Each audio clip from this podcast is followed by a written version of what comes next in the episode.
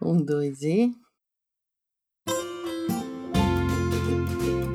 Salve, salve, nação doadora! Tá no ar o seu podcast favorito sobre cultura de doação, produzido pelo Instituto MOL com apoio do Movimento Bem Maior e divulgação do Observatório do Terceiro Setor. Aqui você fica por dentro dos assuntos do momento na filantropia e na cultura de doação, a partir de informações, pesquisas e entrevistas com importantes personagens do setor no Brasil. Tudo de forma clara e objetiva, sem enrolação. Eu sou a Roberta Faria. Eu sou Arthur Loubach e semana sim, semana não, você já sabe, né? A gente te convoca para vir junto com a gente nessa conversa para inspirar mais e mais pessoas e empresas a doar, doar com propósito, com consciência, com o coração. Afinal, aqui, aqui se faz, aqui, aqui se doa. doa.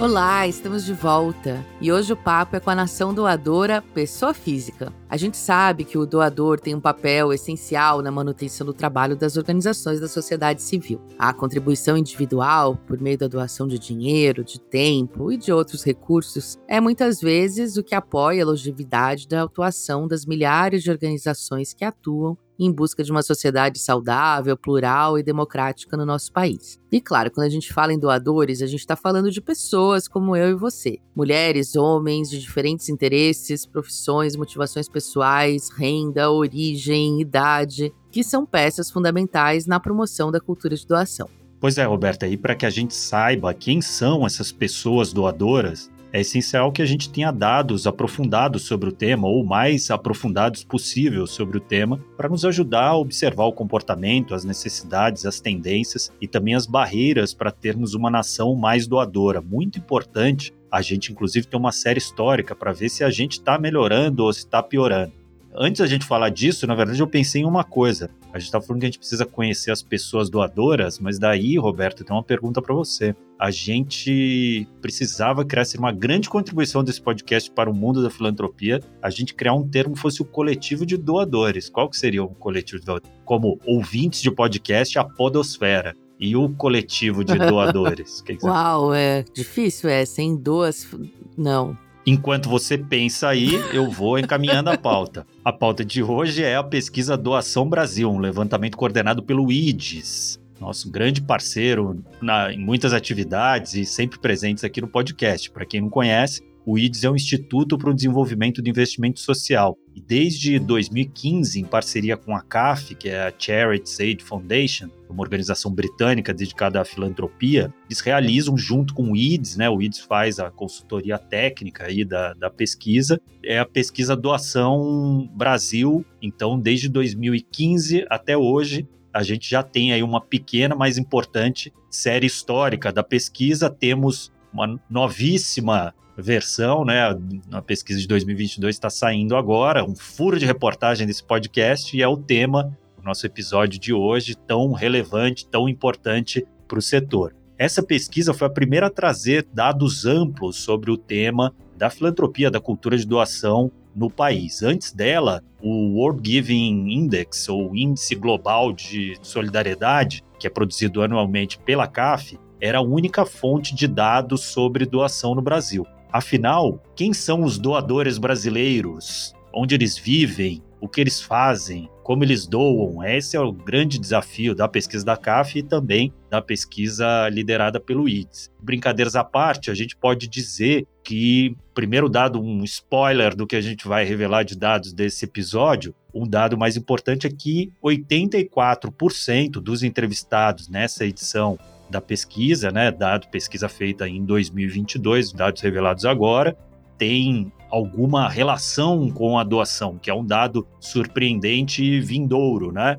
Então, quando a gente pensar nesse coletivo, a gente encontrar uma palavra para isso, a gente tem que considerar que é gente para chuchu, né?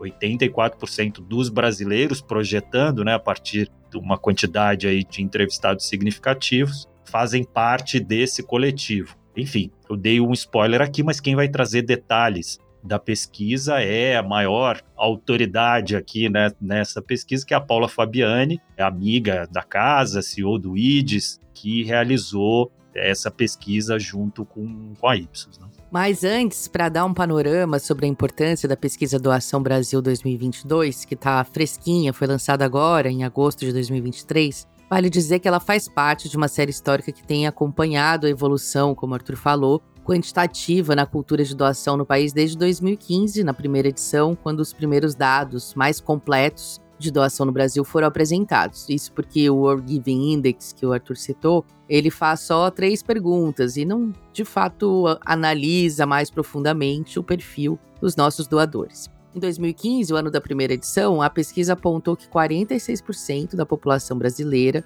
havia feito alguma doação em dinheiro para organizações sociais, e a projeção do volume total doado por pessoas físicas naquela época foi de 13,7 bilhões de reais. A segunda edição aconteceu em 2020, coincidindo com o início da pandemia de Covid-19, com o agravamento da crise socioeconômica que afetou o mundo inteiro durante a pandemia. E aí o volume total de doações caiu para 10,3 bilhões e a participação da população também foi reduzida e ficou em torno de 37% das pessoas doando dinheiro para organizações. Já em 2022, ano contemplado pela nova pesquisa, o total doado foi de 12,8 bilhões, ou seja, voltamos a crescer um pouco, com participação de 36% dos doadores doando para instituições, né, o que a gente chama na pesquisa de doadores institucionais, que são aqueles que fizeram uma doação em dinheiro para organizações como ONGs ou projetos socioambientais. Ou seja, essa quantidade não considera doações de dízimo, de esmola ou doar dinheiro para conhecidos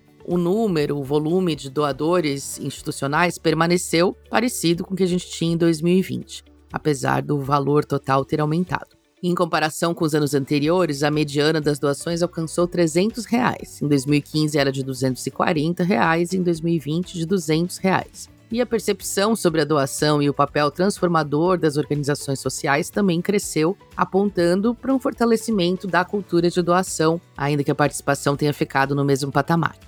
Importante notar também que entre 2015 e hoje, a tecnologia evoluiu muito no sentido de facilitar as doações. Tanto que nessa edição a pesquisa aponta que o Pix dominou completamente e ocupa o primeiro lugar como meio de pagamento mais usado para fazer doações, junto do arredondamento de troco, que também deu um salto de popularidade, com 11% dos doadores declarando ter usado essa forma de doação em 2022. Bacana. Então, só para a gente fazer um primeiro envelopamento, seria wrap-up dos, desses dados que a Roberta já apresentou, acho que vale a gente considerar de forma bem resumida para simplificar que, em relação ao começo da pesquisa, 2015 para 2022, o que a gente observou é aumentou a quantidade de pessoas que declaram fazer algum tipo de doação, não necessariamente dinheiro, inclusive a maioria delas não é dinheiro, então elas doam bens, doam tempo,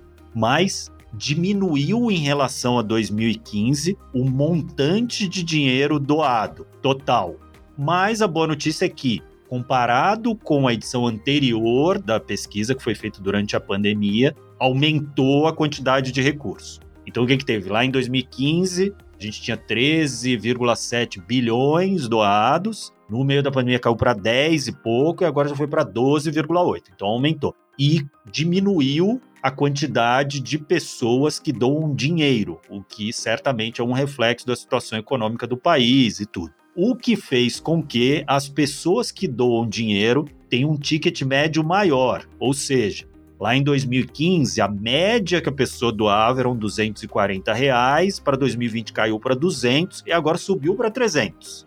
Então temos boas notícias e más notícias, mas a maioria eu acho que é positiva.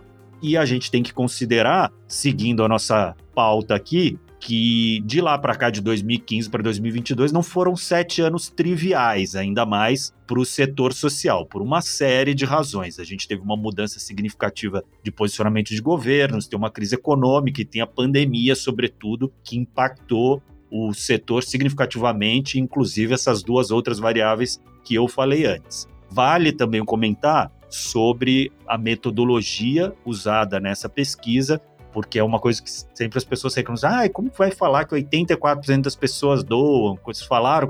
Não, obviamente que tem uma amostragem, o IDS tem limites, a Ipsos, embora seja uma grande instituição de pesquisa, né, trabalhar com uma amostragem controlada, inclusive para aprofundar as informações, então vale dizer que para compor o, o levantamento foram feitas 1.508 entrevistas né, em profundidade por telefone entre os meses de maio e junho de 2022 com homens e mulheres com mais de 18 anos, com renda familiar acima de um salário mínimo, em uma amostragem nacional, representativa das cinco regiões. Nessa edição também teve uma novidade que é bem interessante, que são os dados sobre os doadores da geração Z, que são os apontados na pesquisa a partir de entrevista com um público com idades entre 18 e 27 anos. A gente vai trazer mais dados sobre isso mais para frente. É, apesar de ser um, serem menor volume na doação em dinheiro, vale já trazer um dado que é 62% desses jovens doadores já se envolveram em ações em defesa de causa, sendo que um quarto deles declaram que são influenciados pelas redes sociais na hora de decidir sobre as suas doações, sobre as suas ações relacionadas à filantropia, enquanto que na população geral, naquela amostragem total, é 17%. Né? Então a gente tem aí um, uma tendência bem interessante e significativa e que é uma que nos faz ter mais, mais vontade de fazer esse podcast. O que puxa também para mais dado interessante da pesquisa é que a rede social Instagram é o que mais influencia a doação desses jovens. Bom, Roberto, estou muito lero-lero aqui, vamos para o que interessa, que é a sua entrevista com a Paula. Enfim, introduza na conversa. Bom, então vamos ao que interessa. A Paula é CEO do IDES, como falamos lá no começo, e tem uma longa trajetória nos campos da filantropia e da cultura de doação, estando à frente aí de iniciativas como a Pesquisa Doação Brasil, o Fórum Brasileiro de Filantropos e Investidores Sociais e a Coalizão pelos Fundos Patrimoniais Filantrópicos economista formada pela USP, com MBA pela New York University, especializações diversas aí no país e no exterior. Atualmente ela ainda encontra tempo para ser aluna do doutorado em administração na FGV. A Paula também é autora de livros sobre fundos patrimoniais e a única brasileira certificada na metodologia de avaliação de impacto SROI, o Social Return of Investment, pela Social Value UK. Ela também faz parte dos conselhos da Wings e do Instituto MOL e integra o Comitê Social Consultivo do programa BTG Soma. Com toda essa bagagem, a gente teve uma boa e longa conversa sobre os resultados dessa pesquisa. Oi, Paula, bem-vinda de novo no nosso podcast. Oi, Roberta, estou tão feliz e tão feliz de falar desse assunto né, da cultura de doação, os números, a nossa pesquisa, a gente está bem contente de divulgar esses números que mostram aí um fortalecimento da nossa cultura de doação. Maravilhoso, Paulo. A gente está muito animado também, que tem muitas novidades aí, rende muito pano para manga discutir cada pedacinho da pesquisa. Bom, mas para começar, queria que você destacasse, assim, tem muitos dados, né? Mas o que, que você acha que são os três mais relevantes que essa edição trouxe sobre a doação no Brasil? O que, que mais te chamou a atenção, seus preferidos? Bom, em primeiro lugar, o recorde de doadores, né? A gente tem 84% da população realizando algum tipo de doação. É, os números anteriores, né, 2020 66% e 2015 77%. Então a gente realmente tem uma nação doadora. É, e teve a volta, né? A volta que a gente falava, será que vai voltar depois da pandemia? Enfim. É, o que a gente viu é que a doação de bens não para de crescer, né? Ela, na verdade, teve aí até uma queda em 2020, porque acho que as pessoas ficaram muito em casa, né? Mas atingiu 75% da população, né? O voluntariado também aumentou em relação a 2020 e a doação em dinheiro, apesar de ter se mantido aí num patamar bem semelhante a 2015, né? Porque ela caiu em 2020 também, porque as pessoas ficaram, estavam aí num momento econômico muito complicado. A doação para as organizações da sociedade civil se manteve, né? A gente até talvez imaginava que em relação a 2020 pudesse ter um aumento, mas considerando que 2020 foi um ano que as pessoas doaram bastante, né, para as ONGs, Sim. Acho que esse número aí é um número que se manteve, mas você falou três, né? Eu já falei aqui vários, né? mas eu estava querendo chegar no 36 para dizer que o que teve um aumento expressivo, que foi assim, olhando para o nosso dia a dia, a gente poderia ter enxergado, mas os números comprovaram que foi o aumento das esmolas, né? A gente teve aí de 6 para 16%. Quer dizer, foi um dos números que mais cresceu. E um outro número que eu acho que é legal, desse 36 aí da doação para as organizações da sociedade civil, é que as campanhas diminuíram, né? O que a gente teve em 2020 ali um momento de doação para campanha, para ações coletivas. Muita comunicação, né? Que a gente não vê mais com o mesmo peso, né? Caiu, mas o dinheiro foi para as ONGs. Então, essa é a boa notícia. E vou falar mais um número, pode? Pô, claro. Que é um número que eu fiquei assim muito impressionada. A gente pergunta para os não doadores se existe algo que faria com que eles se tornassem doadores. E em 2015, esse número foi 40% dos não doadores disseram que sim, que existia, né? Pode ter mais dinheiro, ter uma causa que sensibilize, algo que fizesse ele se tornar um doador. Em 2020, esse número foi para 57%. Uhum. Em 2022, esse número atingiu 93%. Uau! A gente tem condições de transformar esses não doadores em doadores, uma parte deles. Eu até acredito que uma parte são aqueles doa não doadores convictos, que não vão mudar de ideia, mas eles não têm coragem de falar. a culpa bateu. Não, porque doar se tornou uma coisa pop, uma coisa bacana, uma coisa, né, algo que as pessoas valorizam na sociedade. E mesmo que elas não pratiquem, elas reconhecem o valor, né? Como você falar, puxa, você Sim. tem que fazer um exercício físico, você tem que comer saudável, você tem que doar. Exatamente.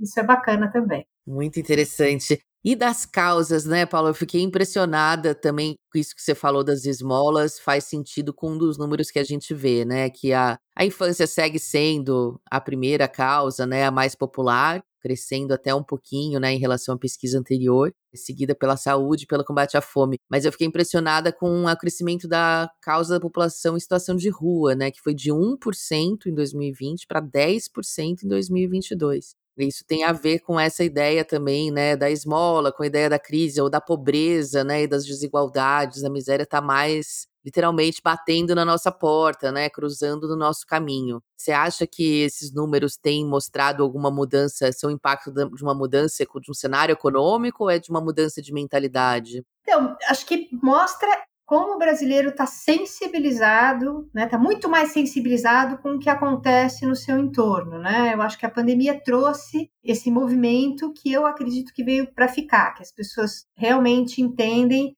que elas têm um papel na sociedade, que elas precisam ajudar, que elas têm que participar. Eu acredito que o melhor caminho seria o apoio a uma organização que acolhesse uhum. os moradores de ruas, e não a esmola ajudando, né, a pessoa que está ali e que mostra que a cultura de doação, né, o brasileiro ainda é um doador emotivo, um doador, um doador impulsivo, que ele na hora, no calor do momento... De ele... ocasião. Exato, ele, ele se mobiliza, doa, mas que ele não está pensando na sua doação de forma estratégica para transformar a sociedade, para mudar realidades. Uhum. Mas é, um, é, uma jornada, né? E, e acho Sim. que esse, esse passo mostra um aumento da consciência de que eu tenho que fazer alguma coisa, e tem até um outro dado que fortalece essa percepção, né? A gente perguntou em todas as pesquisas.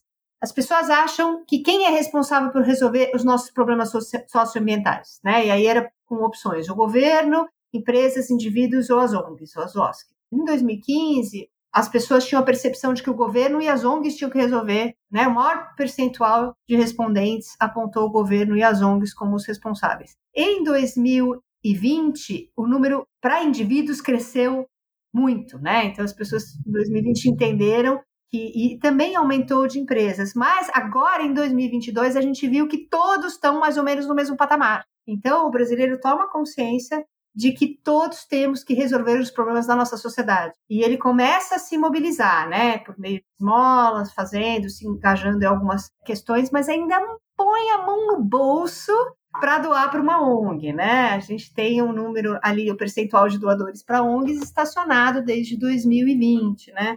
E mas a gente tem que lembrar que 2022 foi um ano de eleição, foi um ano onde as pessoas estavam com a confiança muito abalada, né? Os indicadores de confiança da sociedade estavam baixos, porque existia muita incerteza, né, sobre o futuro, sobre o que ia acontecer. Agora, esses indicadores subiram bastante, né? O brasileiro está mais confidente, está mais confiante, né? Está mais seguro. E isso pode se refletir no aumento das doações. Essa é um pouco a nossa crença, de que o brasileiro, né, a situação econômica melhorando e o brasileiro mais confiante, que ele passe a, a olhar para a doação de uma forma um pouco mais estratégica e fazer sua contribuição para alguma organização, uma causa que ele queira realmente endereçar, que ele vê, que queira ver tendo uma transformação na sociedade naquela direção. Então, mas o, essa, esse número também chamou muito a atenção da gente, assim como o número de meio ambiente, que era 1% né, nas pesquisas anteriores e passou para 5, porque essa era um número que eu não me conformava, né?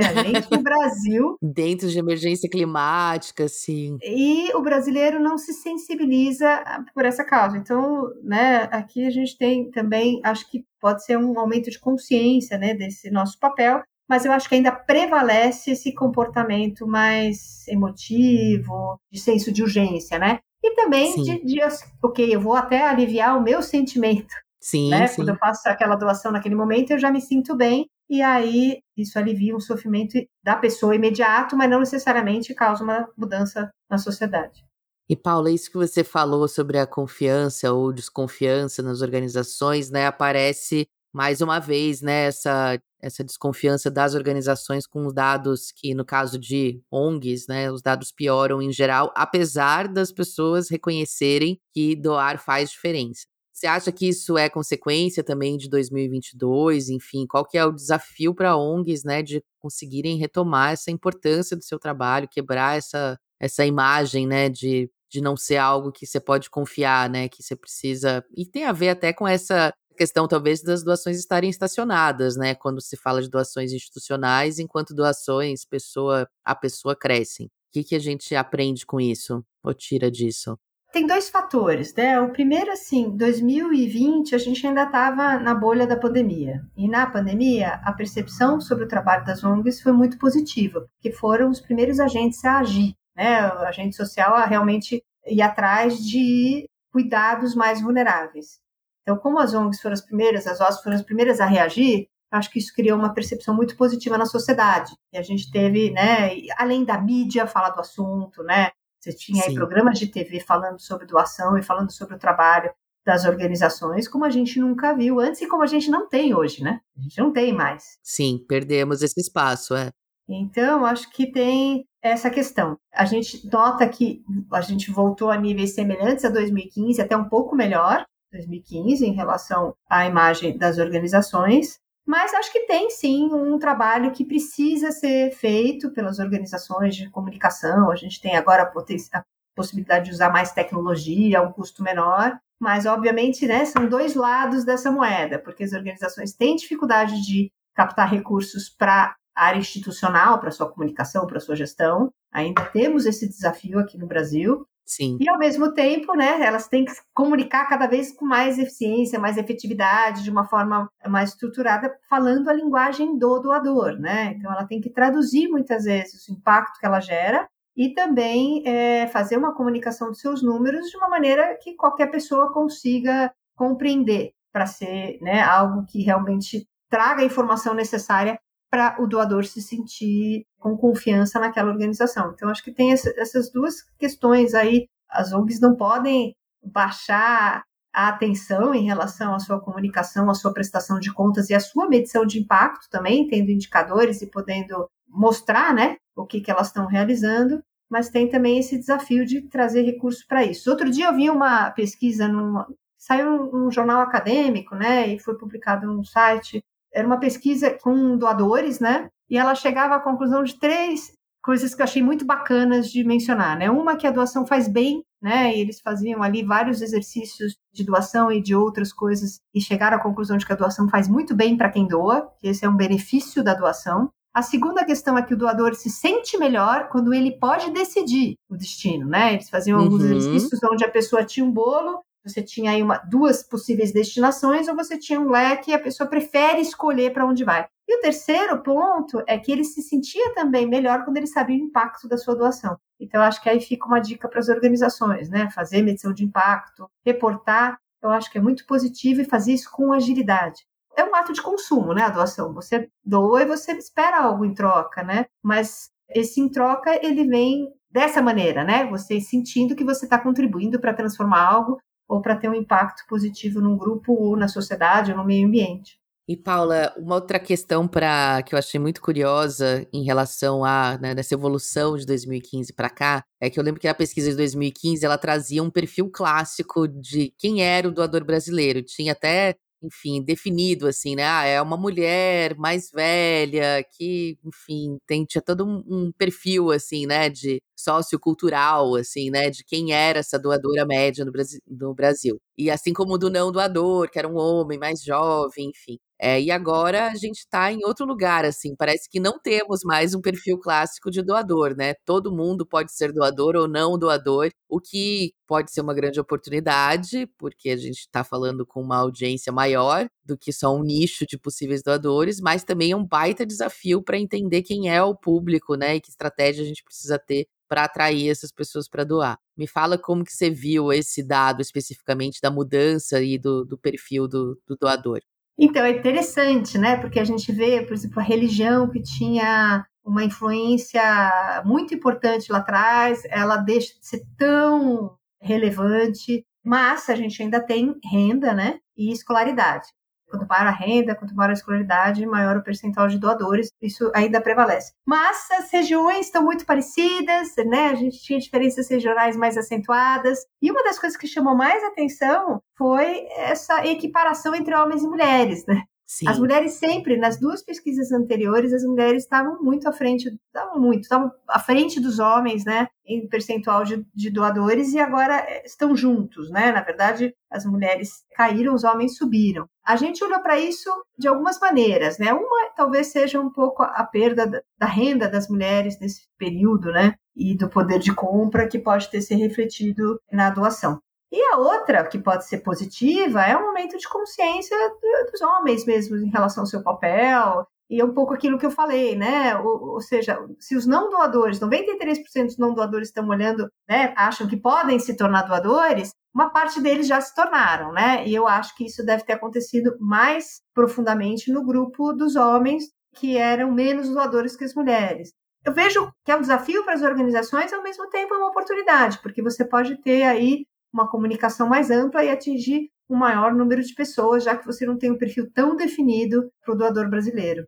E uma novidade também que a gente viu nessa pesquisa desse ano, falando em diferentes perfis, são os dados sobre geração Z que aparecem pela primeira vez. A gente sabe que, apesar de serem a menor parcela dos doadores, também com menor renda, né, enfim, porque estão aí começando a vida, eles têm mais poder de influenciar novas doações, em grande parte pelo domínio que eles têm das redes sociais e do imenso barulho que eles podem causar com esses movimentos.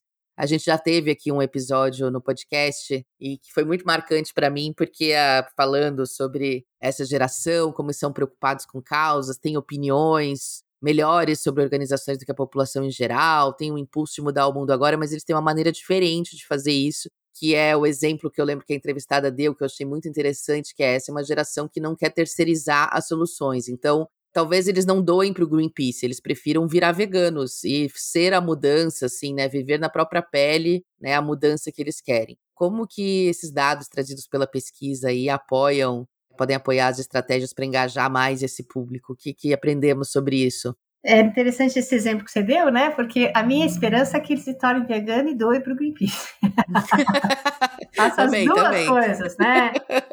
As gerações mais novas, obviamente, detêm uma renda menor. Sim. Eles estão no começo da vida, então isso impacta a sua capacidade de fazer doações. Mas o que a gente viu muito positivo em relação a esse grupo é que eles são mais envolvidos e eles estão mais envolvidos do que na pesquisa anterior. Então, eles se engajam em campanhas, em movimentos, eles fazem várias outras coisas. Isso é muito positivo, além do fato de que eles têm uma visão das ONGs mais positiva, mais otimista do que a população em geral. Podem se tornar doadores mais engajados no futuro, quando eles deterem, tiverem uma condição de renda melhor.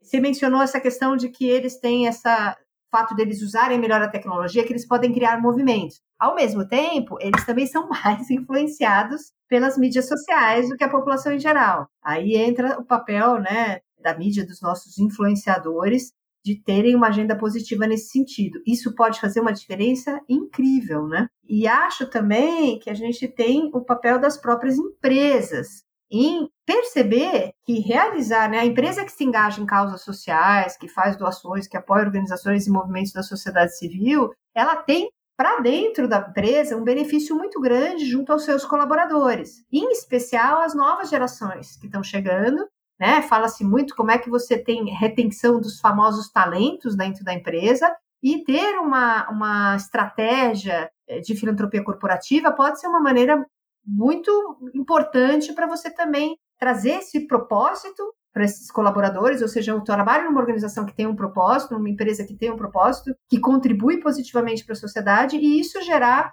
uma maior retenção desses talentos. Então tem aí um espaço interessante, né, para engajar, para continuar esse engajamento desses indivíduos e transformar esse aumento de renda em doações no futuro. Eu estou muito otimista, né? Os dados que a gente trouxe da geração Z me deixaram bem otimistas em relação ao que vem pela frente, porque eles são mais conscientes e são mais engajados, né? E eu imagino que isso possa se transformar numa doação mais efetiva na hora que eles tiverem uma renda mais, uma renda maior e possam se engajar mais em doações. Perfeito, Paulo. E, bom, isso tem a ver com também um outro lado dos dados da pesquisa, que é muito interessante, que é ver o crescimento de novas tecnologias, a adoção de PIX, do arredondamento, e aí da influência das redes sociais na decisão da doação, né? A gente vê a tecnologia tomando uma importância muito grande, né, na hora de impulsionar essa decisão e os dados são muito positivos e achei muito interessante a ten tendência que vocês trazem ali de cruzar dados das redes sociais com o valor médio doado a partir de cada uma delas. Por outro lado, isso gera uma barreira para um público que é mais velho, que tem adota menos tecnologias e que ainda é a maioria dos doadores, mas que prefere pagar boleto na lotérica, receber mala direta, enfim. Como é que a gente consegue balancear pensando na captação de recursos de uma organização, por exemplo, a estratégia entre novas tecnologias e a recorrência de um doador que ainda está nos formatos tradicionais? Acho que a boa notícia é que a gente tem o Pix, né? Sim. Porque o, o Pix tem uma grande parcela aí da, da população mais velha que está se utilizando do Pix, né? Ele é muito fácil, muito simples. Tanto que a gente vê, né, que o Pix é muito usado, mas que as doações maiores são com o WhatsApp, que eu acho que pega um público mais velho, né, influenciado uhum. mais pelo WhatsApp do que pelo Instagram. Quando você vê os jovens, eu acho que o Instagram é a, é a rede mais, mais importante, né? Mas essas outras formas, elas vão continuar acontecendo. O boleto talvez não, mas o dinheiro, eu acho que ele vai continuar atendendo né, a prática da doação de uma parcela da população. Aquela senhora no interior que, que falava até para o pessoal da ONG, vem aqui buscar que eu vou te dar um envelope com dinheiro. Isso vai continuar acontecendo, como é no mundo inteiro, né? Tem gente no mundo inteiro que ainda doa notas, né? Sim. Enquanto existir dinheiro de papel. Assim como vai continuar esses outros mecanismos, a rifa, o bingo, e que as pessoas vão fazer isso usando dinheiro mesmo, né? Então, mas eu vi, vi com também um, positivamente o uso do Pix, porque ele é muito mais simples do que um cartão de crédito, né? E muito rápido, muito, eu acho que a doação ela tem que ser facilitada, desburocratizada e todos esses mecanismos que agilizam a prática, porque exatamente, ainda mais quando você tem um brasileiro emotivo que doa assim no, no calor do momento, se não for rápido, você começa, às vezes você está cadastrando lá o cartão de crédito, aí dá pau, não consegue, aí você fala, vou fazer isso depois e não faz. Enquanto Sim. que o Pix é uma coisa muito né, rápida, fácil e que pode ajudar bastante a, aumentar a prática da doação. Mas eu acho que o dinheiro ainda vai continuar circulando, em especial fora das capitais, no interior, onde é, existe mais até uma coisa mais próxima entre as pessoas. As organizações vão ter que se adaptar para essa multiplicidade de possibilidades de receber o recurso, né? Paula, voltando um pouquinho sobre um tema que você citou antes, sobre de quem é a responsabilidade de resolver os problemas e o crescimento da participação das empresas e das pessoas físicas nessa visão. Bom, você sabe aqui como a gente é fã aqui de falar sobre responsabilizar as empresas, ter produtos sociais, levar a cultura de doação para dentro, né, das culturas corporativas. E eu achei muito interessante esse dado que vocês colocaram, que é sobre os brasileiros tendem a punir mais as empresas que fazem besteira do que premiar as que doam e fazem as coisas bem. Embora todo mundo fale quando você pergunta, né, se ah, você prefere consumir que tipo de produto, as pessoas falam que querem, preferem empresas que sejam socialmente ativas, responsáveis. Você acha que esses dados têm mesmo uma influência na decisão de compra? Isso pode ser usado para trazer as empresas para mais perto, do tipo, né? As empresas precisam conhecer esses dados para ver que isso pode fazer ser um diferencial de marca, né? Um diferencial de posicionamento. Será que isso nos ajuda? Acho que certamente é mais fácil, né, a gente reclamar de alguém do que a gente fazer um elogio. Isso explica muita coisa, né? É, então, acho que eu, essa questão da punição, existem realmente estudos que mostram mesmo que a gente pune mais do que busca o comportamento positivo. Mas, é, quando a gente olha para a pesquisa que traz 44% da população, ela prefere né, empresas que, têm, que se engajam em causas, que fazem doações, é um número muito expressivo. E mais ainda quando você olha para a população com mais renda, que é o foco de muitas empresas. Esse número vai para 50%, né? Então a gente está falando de metade dos seus consumidores que estão ali, vão decidir comprar ou não o seu produto a partir da sua ação social, do seu engajamento em causas. Então isso acho que é muito potente, né, em termos de uma reflexão por parte das empresas. E como eu disse, acho que mais potente ainda é o impacto nos seus colaboradores, para dentro Sim. dos muros da empresa. A gente vê né, que, que existem evidências que as novas gerações estão buscando esse propósito e essa boa ação das empresas para ficarem, né? Então, eu acho que tem esses dois lados que as empresas têm que olhar, porque provavelmente elas têm um, um impacto muito positivo de ter uma ação social, mas não só nos seus consumidores e também nos seus colaboradores. E vou além, né? Eu acho que cada vez mais toda a cadeia, né, de suprimentos, os fornecedores, os bancos com agenda SG e começam a olhar, poxa, vou emprestar o dinheiro para uma empresa que tem que um compromisso socioambiental, né? E aí, todo esse contexto que a gente está vivendo, eu acho que é muito importante das empresas levar em consideração na construção de suas estratégias.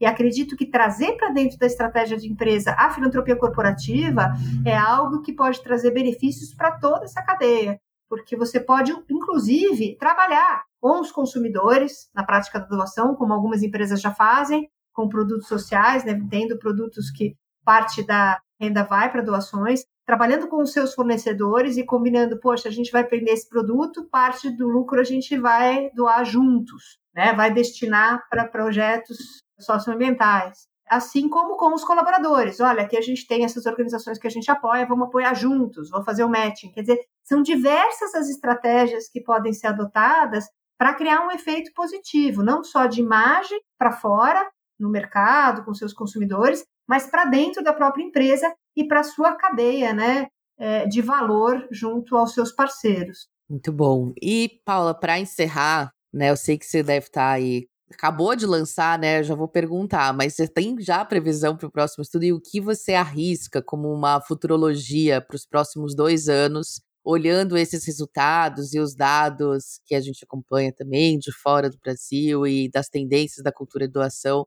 né? De onde agora a bússola está apontando, o que, que você acha que vem por aí, o que a gente pode esperar?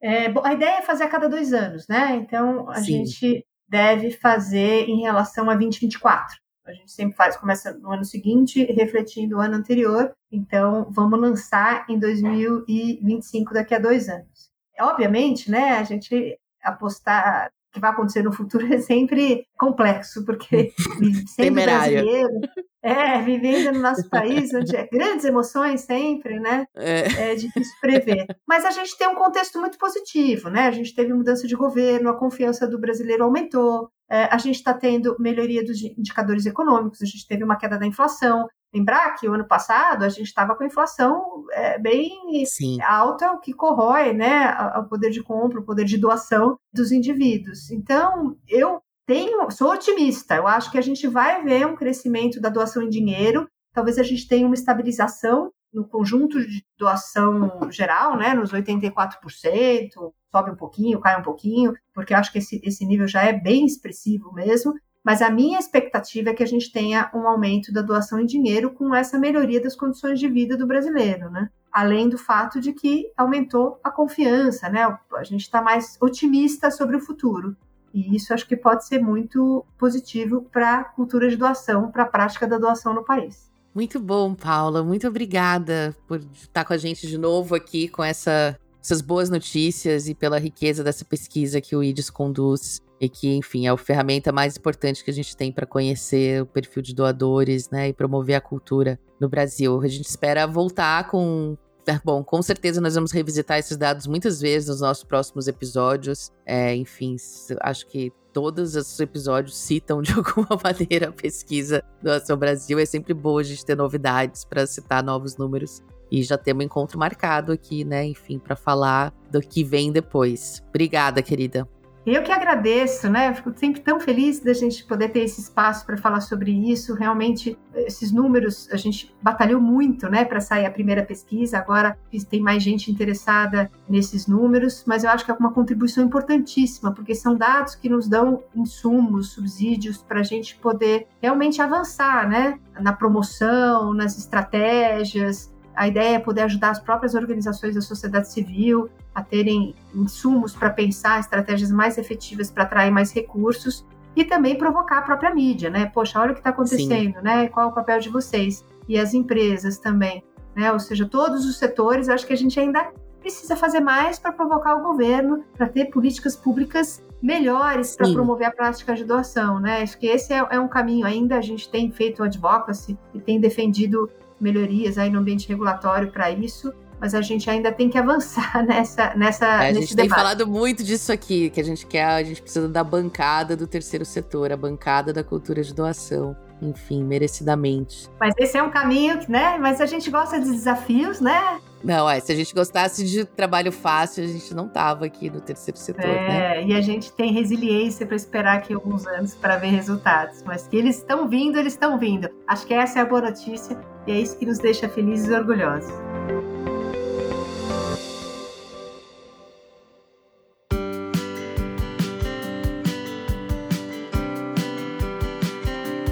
Muito bom, Roberta. Ter esse mapeamento amplo do comportamento do doador no Brasil é muito importante, tanto para o trabalho das organizações da sociedade civil, mas também relevante para a sociedade como um todo, né? Para o investimento social privado, para as empresas que estão dispostas a pensar em novas formas de impacto social e mesmo para doador individual, né? Para o cidadão mesmo. Aliás, eu diria, pensei aqui, eu acho que eu tenho uma sugestão de duas de que seria o coletivo de doadores, eu acho que poderia ser cidadãos.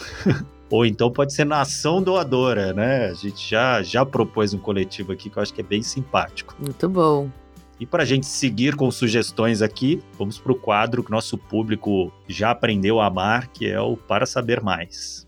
Bom, e para a gente começar, indicamos, é claro, a leitura da pesquisa do Ação Brasil 2022 e das anteriores, se você quiser comparar e mergulhar mais fundo, que está disponível no site do IDES com os principais destaques da publicação e também detalhes sobre a metodologia utilizada na pesquisa. O link está aqui na descrição do episódio, pesquisadoaçãobrasil.org.br. E falando em geração Z, como a gente falou, né, a novidade nessa pesquisa, se você ainda não ouviu, a gente tem um episódio na temporada passada aqui do podcast com o Edgar Gouveia Júnior, que é professor idealizador da Jornada X, que atua com o protagonismo da juventude na comunidade escolar. Ele é um, uma figura muito conhecida do, do setor há muito tempo, a gente já teve muitos pontos de contatos e somos, um, somos admira, admiradores de muitas das iniciativas que ele já teve até hoje, principalmente a atual.